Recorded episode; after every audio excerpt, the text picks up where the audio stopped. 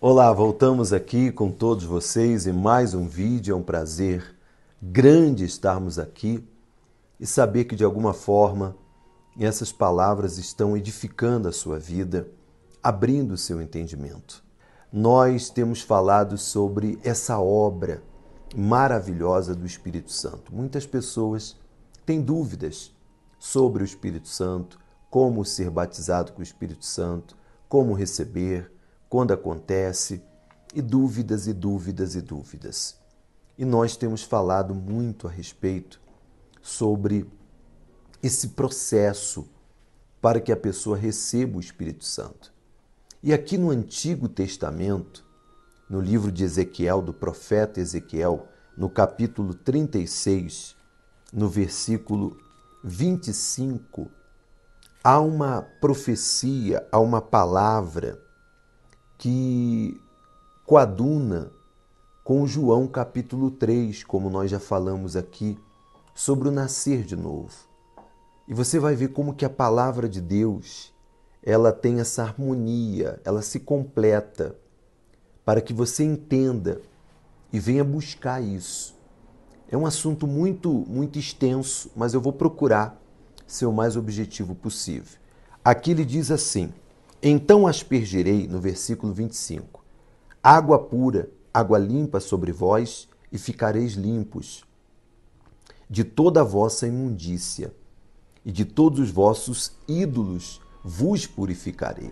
Você veja que, assim como o Senhor Jesus disse para Nicodemos, que tem que, tem que nascer da água e do Espírito, aqui ele diz que Deus iria aspergir água pura, água pura, para purificar, purificar do seu passado, do seu eu, é, dos seus pecados e fazer de você essa nova criatura.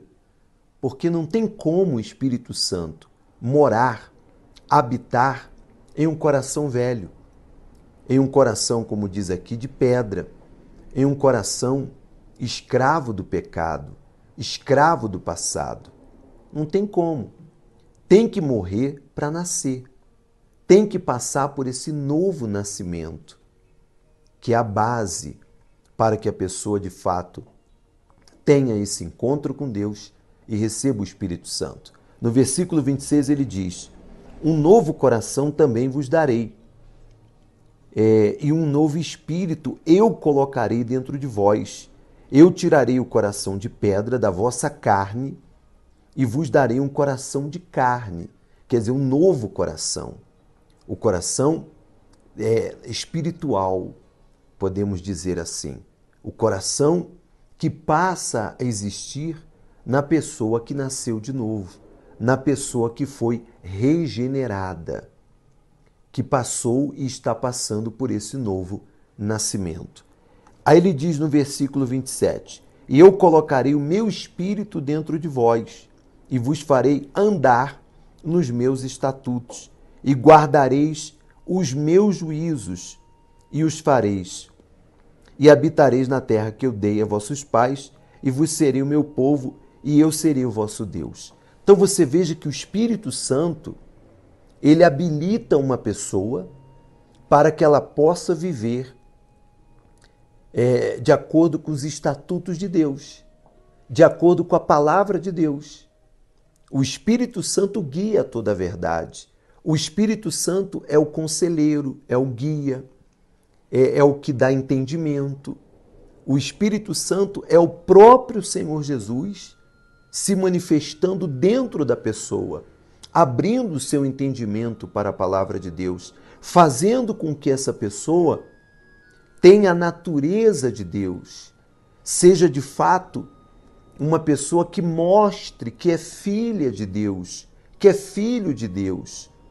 E você veja que, falando desse nascer de novo, em Efésios capítulo 2, versículo 5, ele diz assim: Estando nós ainda mortos em nossos pecados, nos vivificou juntamente com Cristo pela graça sois salvos, e nos ressuscitou juntamente com ele nos fez assentar nos lugares celestiais em Cristo Jesus. Então você veja que a pessoa, antes de passar por esse novo nascimento, antes de nascer de novo, ela está morta em seus delitos e pecados. Ela precisa ser essa nova criatura. Insisto, ela precisa acompanhar o processo, que é a libertação, é a conversão, que é uma atitude dela se converter, é o batismo nas águas, para que ela sepulte, venha sepultar a velha criatura e venha nascer de novo, venha andar em novidade de vida, como diz Romanos capítulo 6. Eu já falei isso, Romanos capítulo 6. E ela possa viver em novidade de vida. Porque quando ela passa por essa regeneração, por esse nascer de novo, então ela não tem dívida. Ela foi cancelada, como diz aqui em Colossenses, capítulo 2, versículo 13. E quando vós estavais mortos nos vossos pecados e na incircuncisão da vossa carne, vos vivificou com ele, perdoando-os todas as ofensas, apagando a escrita de ordenança que era contra nós, o qual nos era contrária. Tirou-a do meio de vós, cravando-a na cruz. Então você veja que todo esse processo que você tem que buscar, que é uma atitude sua, que Deus não pode fazer por você. Você tem que se entregar 100% no altar, se libertar, abandonar os seus pecados, erros passados, companhias que te, te levam para a distância de Deus, viver de acordo com os estatutos de Deus, arrancar esse coração de pedra, esse coração que não está voltado para a palavra de Deus, que é o coração da velha criatura, podemos dizer assim, e receber esse novo coração. E aí, nesse processo, você será batizada com o Espírito Santo. O Senhor Jesus vai te batizar. Mas existe ainda uma outra condição. Por que, que você quer ser batizado com o Espírito Santo? Por que você quer receber o Espírito Santo?